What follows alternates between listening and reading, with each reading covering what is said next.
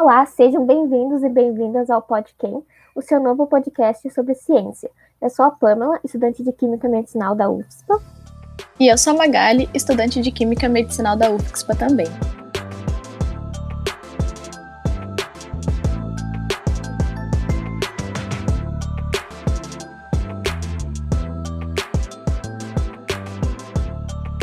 No episódio de hoje, então, nós vamos abordar novamente o tema da felicidade.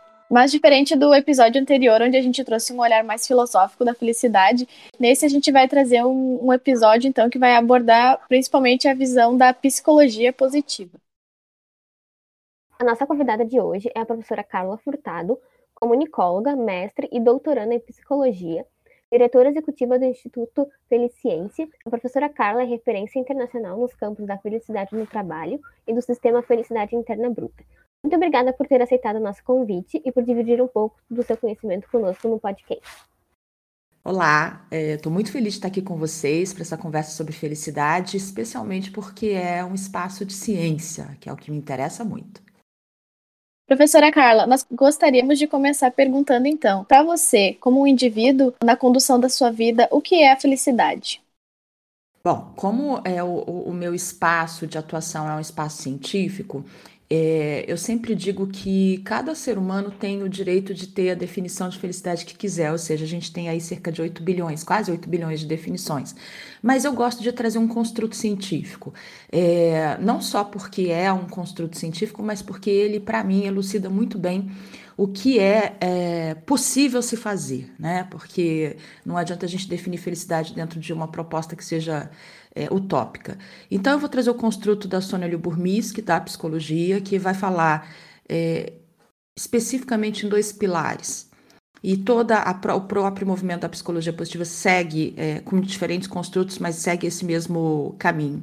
Um pilar de emoções, então um pouquinho mais de emoções positivas do que emoções de valência negativa ao longo da vida e a, uma percepção de sentido de vida. Então, a gente está falando de um aspecto que é afetivo, que nos afeta, das emoções, que a gente chama de bem-estar subjetivo, e a gente está falando de um aspecto que é cognitivo, que é a construção que eu mesma faço, que cada pessoa faz sobre o sentido da sua vida, que a gente chama de bem-estar psicológico. É uma combinação dessas duas coisas vivida com muita intencionalidade, é um, dá, um, dá trabalho, não é estático, a gente não chega nesse lugar, é um processo dinâmico, mas há formas, hoje a ciência já trouxe para a gente, segue trazendo formas que nos ajudam aí nesse caminho. E nesse contexto, poderia explicar o que é psicologia positiva?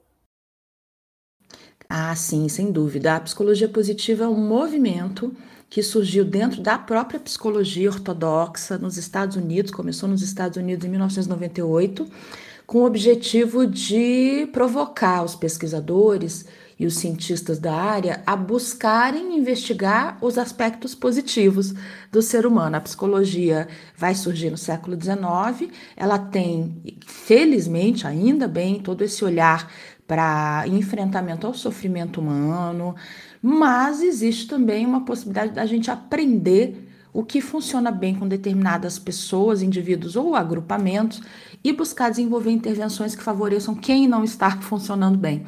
Então é isso, ela é um movimento dentro da psicologia é, que foi cunhada na, na presidência da, do Martin Seligman, dentro da Associação Americana de Psicologia, e que segue crescendo muito. A gente sabe que no século XXI a gente teve mais produção científica de aspectos positivos na psicologia do que dos aspectos de adoecimento, déficits, etc.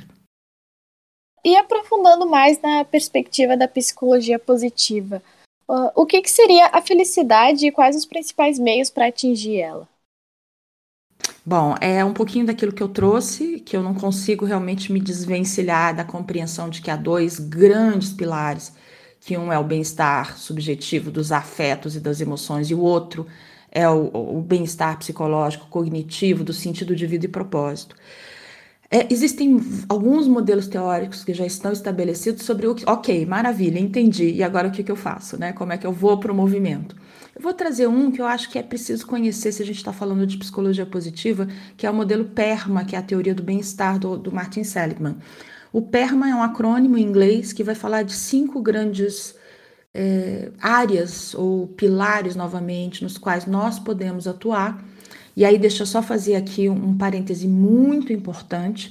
Tudo isso que eu estou falando funciona com quem tem uma vida digna, com quem tem uma vida com as condições de dignidade. Se a gente estiver falando abaixo da linha da dignidade, a gente precisa falar de outros preceitos e de outras questões, como, por exemplo, a responsabilidade do Estado. Então, para quem está ouvindo a gente, isso é excelente, funciona.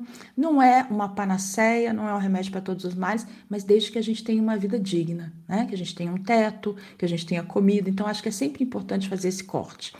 O PERMA, voltando a ele, ele vai falar de emoções positivas novamente. Então, como eu identifico na minha vida o que favorece a expressão de emoções de valência positiva. Aqui é importantíssimo a gente dizer que emoção é, eu não controlo. O que, que as neurociências trazem para gente, do ponto de vista neurofisiológico, do que é uma emoção? É uma reação a um estímulo externo. Então, eu preciso me expor a estímulos que sejam favoráveis. E não adianta eu buscar obsessivamente emoções positivas, porque isso às vezes causa o que a gente chama de efeito rebote, causa mal-estar que, que traz emoção positiva? É, muito brevemente, nada dentro da esfera do consumo é de natureza das emoções de valência positiva. Nem compra, nem comida, nem álcool, nem sexo, é, nem remédios não prescritos, nem drogas. Tudo isso, sem nenhuma apologia nem a remédios não prescritos e nem a drogas, isso causa prazer. Prazer é todo ser humano é, tem o direito aos seus prazeres, isso é favorável, mas o prazer, ele é a mais volátil experiência humana. Emoção positiva, a gente vive em conexão humana, somos uma espécie social, vivemos, por exemplo, em contemplação, para algumas pessoas, não é uma regra para todas, contemplação da natureza, contemplação do belo e do, do, do esteticamente belo e do eticamente belo na vida Vivemos quando temos um hobby, aquilo que a gente faz por, porque traz emoção de valência positiva, não estou buscando nada além disso. Então, PERMA, emoção positiva, o E, de engajamento ou flow, aquilo que eu faço e que me coloca no estado de flow, que é um outro construto da psicologia, que é, vou dar só um sintoma breve, aquilo que a gente faz e não percebe o tempo passar. Tempo voa. Normalmente a gente está em estado de flow, que é um estado de excelente funcionamento psíquico. Relações, ainda no PERMA, relações dos cinco elementos, a mais potente, o mais potente são as relações. O M de meaning ou significado, sentido, propósito de vida. E o A de accomplishments, que são realizações. Aqui, ok, aquilo que eu sonho ter, que eu sonho adquirir, um diploma, é, uma viagem mas precisa ser significativo, não pode ser um, mero acúmulo ou um mero ticar né, de um checklist de, de questões que eu escrevi para realizar. Uh, e dentro de, de todas essas atividades que a gente faz para buscar felicidade, para psicologia positiva, a felicidade ela pode ser, ela é considerada algo constante, ou a felicidade seria apenas alguns momentos de alegrias misturada a momentos de tristeza, raiva e etc. A felicidade para nós, então, de novo, não é uma verdade, depende do prisma, obviamente, do qual a gente aborda. Para a psicologia positiva, não é uma, um estado, não precisa, pode ser, obviamente, mas não precisa ser um estado passageiro. E aqui vem um aprendizado importantíssimo dentro da, da epistemologia, aqui, né, que a gente está tratando, que é não é uma emoção. Essa é uma grande questão. Não é uma emoção. Não é um estímulo. Não é uma emo, não é algo que eu vivo corporalmente diante de um estímulo favorável, porque existe um aspecto cognitivo. Então não é só afetivo, é também cognitivo. A, a alegria, a raiva, a tristeza, o medo, o nojo e a surpresa são emoções. E emoções primárias. E daí a gente tem as emoções secundárias que são inúmeras. Elas vêm e vão. Por isso a gente não pode tratar a felicidade dentro da nossa teoria, aqui da nossa abordagem teórica, como uma emoção, porque sim, nesse caso a gente vai, vai, vai, vai pensar numa experiência de felicidade, não existe, o que existe são momentos felizes. Depende da definição de felicidade. Dá trabalho, você sente todas as emoções que um ser humano normal sente. saudável, sente, você sente tristeza, tudo isso faz parte. Estar triste não significa ser infeliz. Da mesma coisa, da mesma forma, estar alegre ou eufórico não significa ser feliz. Então, a gente precisa colocar a felicidade num outro espaço para distinguir das emoções e abraçar essas emocionalidades. Quando eu vivo emocionalidade de valência negativa, tem uma coisa me dizendo o seguinte: você é um ser humano, você é humano. Essa chamada positividade tóxica, ela é uma mentira essa, é, essa ideia de que eu posso estar feliz, eufórico e nas redes sociais com lindas fotos editadas e contando que minha vida é perfeita e vendendo uma receita para os outros, é um dispositivo neoliberal. Né? É a tentativa de se vender alguma coisa para alguém, seja simplesmente uma imagem muito bacana, seja um produto né? e um serviço. Uh, e alguns autores eles criticam a psicologia positiva pelo fato de que, segundo eles, uh, se desenvolve uma espécie de tirania do pensamento positivo. Uh, e qual é a sua visão a esse respeito? A tirania do pensamento positivo, novamente, é, ela é, ela está ligada a, a algo que eu chamo de neoliberalização da felicidade. Tudo no mercado neoliberal é transformado em produto, tudo né? inclusive a felicidade. A gente tem um movimento que é científico, que é sério, que vai nascer dentro da, da Associação Americana de Psicologia, que vai envolver centros de pesquisa no mundo todo, que nasce ali na virada do século XX para o XXI. Começa a ganhar corpo. É, é uma área de conhecimento que não foi restrita a psicólogos, então a gente tem muitas pessoas em diversas áreas com formação é, com pós-graduação em psicologia positiva, e temos também os curiosos, né, que vão é, usar esse conhecimento a serviço do capital. Então, esse é o primeiro ponto. É, tudo bem termos cursos que são pagos, eu tenho um instituto que tem comercialização de cursos, mas o que é que nós estamos entregando? O que é que nós estamos prometendo às pessoas? Que em uma semana elas se tornem especialistas? Aqui a gente está num campo de. É, e eu, eu posso conversar com muita tranquilidade aqui com vocês.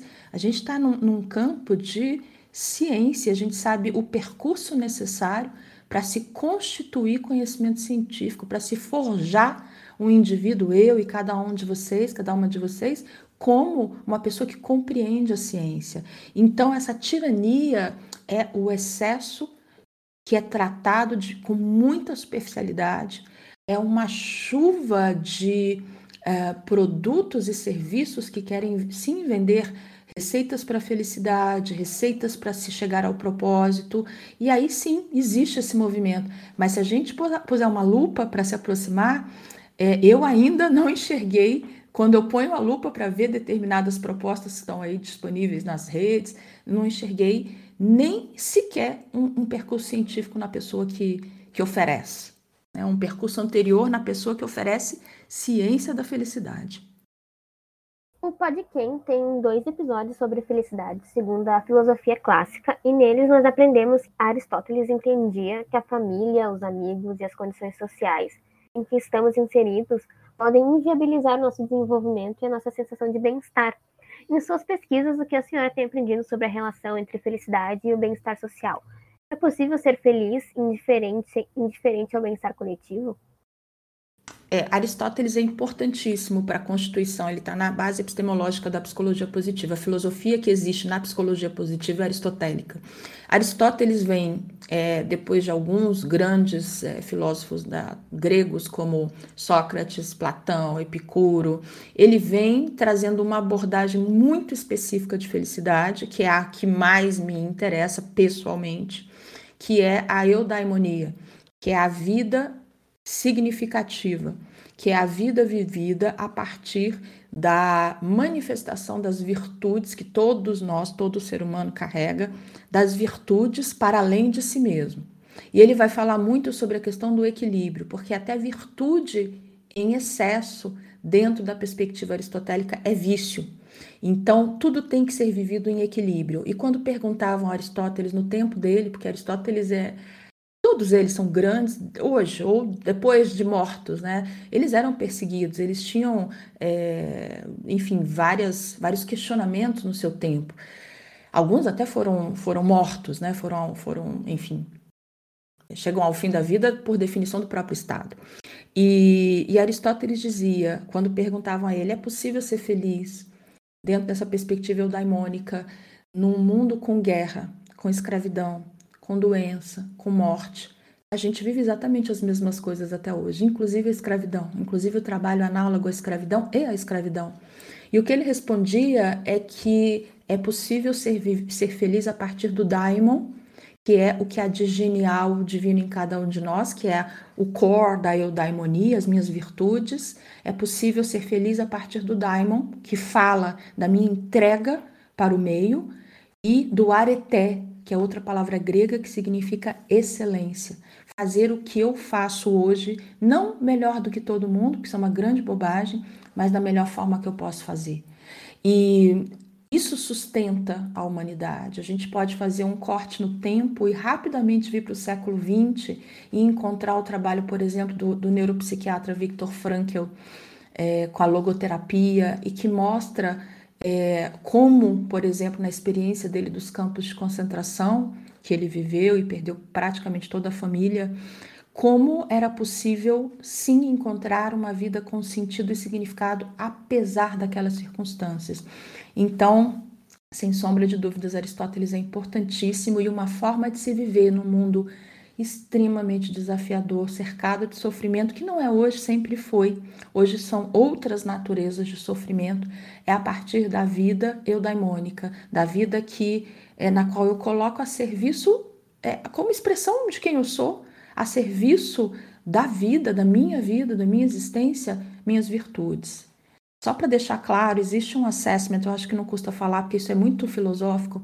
Existe um assessment que é gratuito, que se chama VIA, VIA Character, que é gratuito, é, existe a possibilidade de fazê-lo no idioma português, que ele ajuda, é científico, tem uma psicometria extremamente consistente, é, que ajuda a pessoa a identificar virtudes e forças de caráter. Então, para a gente não ficar também, levar para o tangível também. Uh, e professora Carla, sobre o conceito de felicidade interna bruta, será que tu poderia nos explicar um pouquinho sobre isso?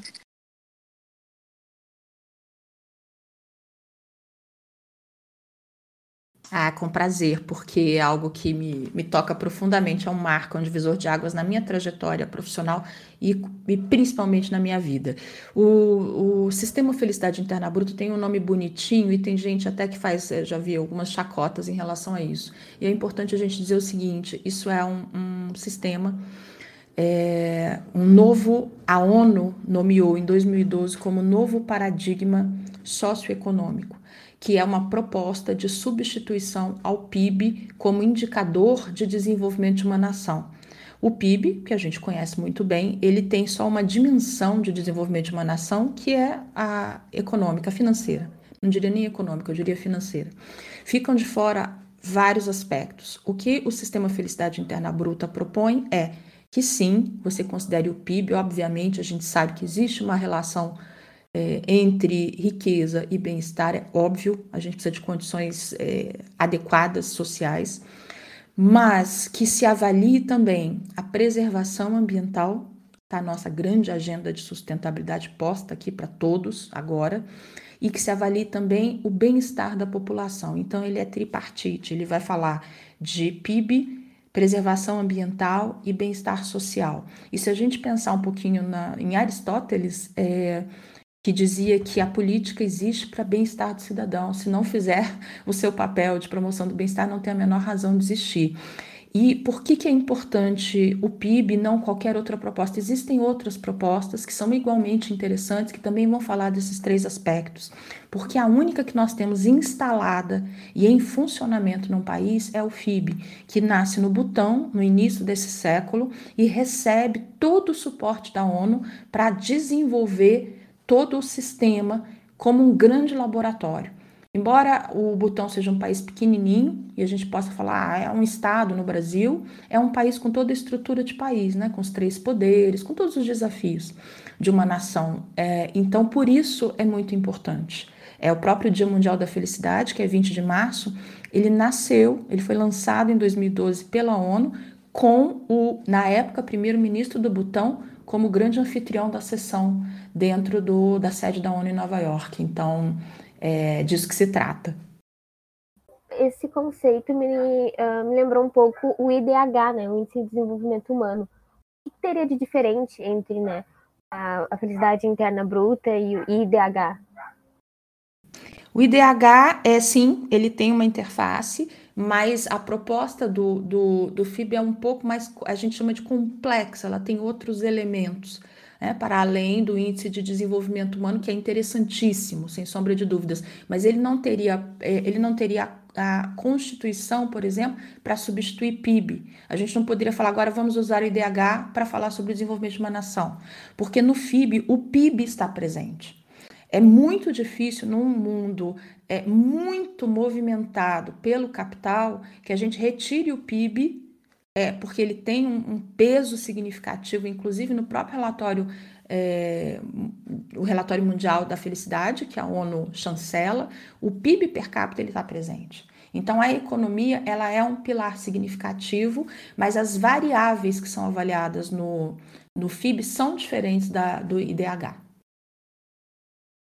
E mudando um pouco o foco da nossa conversa, então, uh, nós gostaríamos de saber o que os estudos no campo da psicologia têm demonstrado sobre o impacto das redes sociais nas nossas vidas. E se as redes sociais têm se apresentado como uma aliada ou como uma inimiga da felicidade. É difícil a gente abordar a rede social. Claro que é, há quem vá dizer, depende do uso, depende de cada pessoa. A vida não é tão simples assim. As coisas não dependem totalmente de nós. Esse é um ponto importante, inclusive, para a felicidade.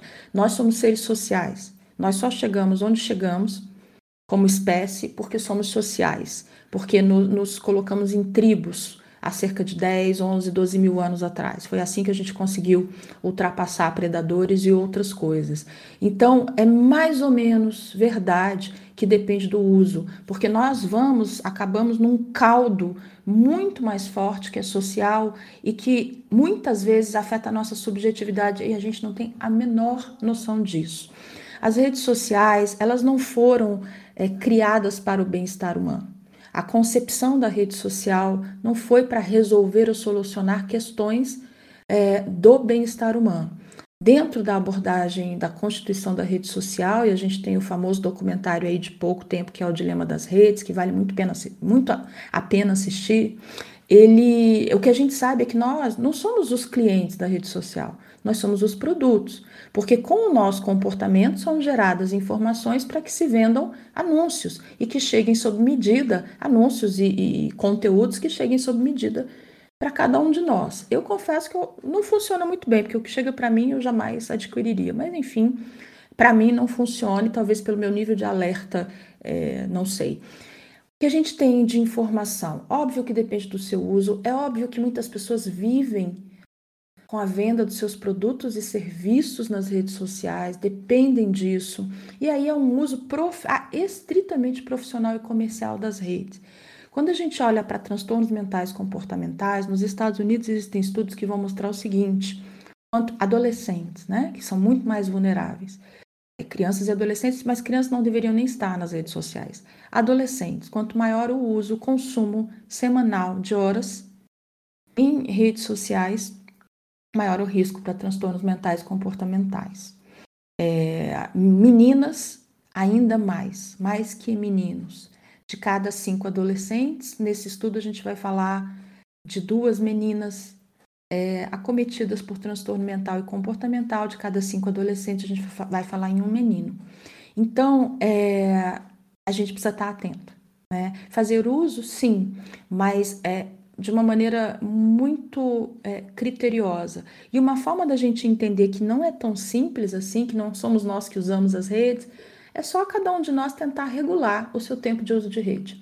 Falando de média, média populacional, claro que tem gente que nem usa, tem gente que usa demais, vamos falar da média populacional.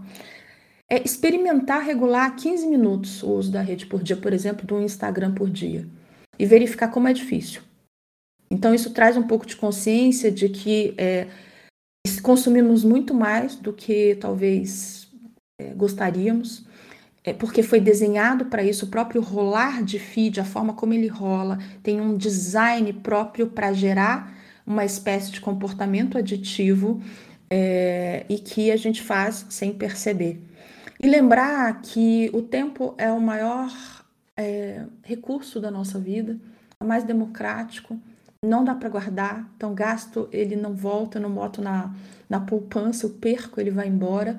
E lembrar também, cada vez que a gente disser eu não tenho tempo para ler, para brincar com as crianças, para nadar, para lembrar que talvez esse tempo esteja sendo consumido nas redes sociais mais do que você deveria ou gostaria.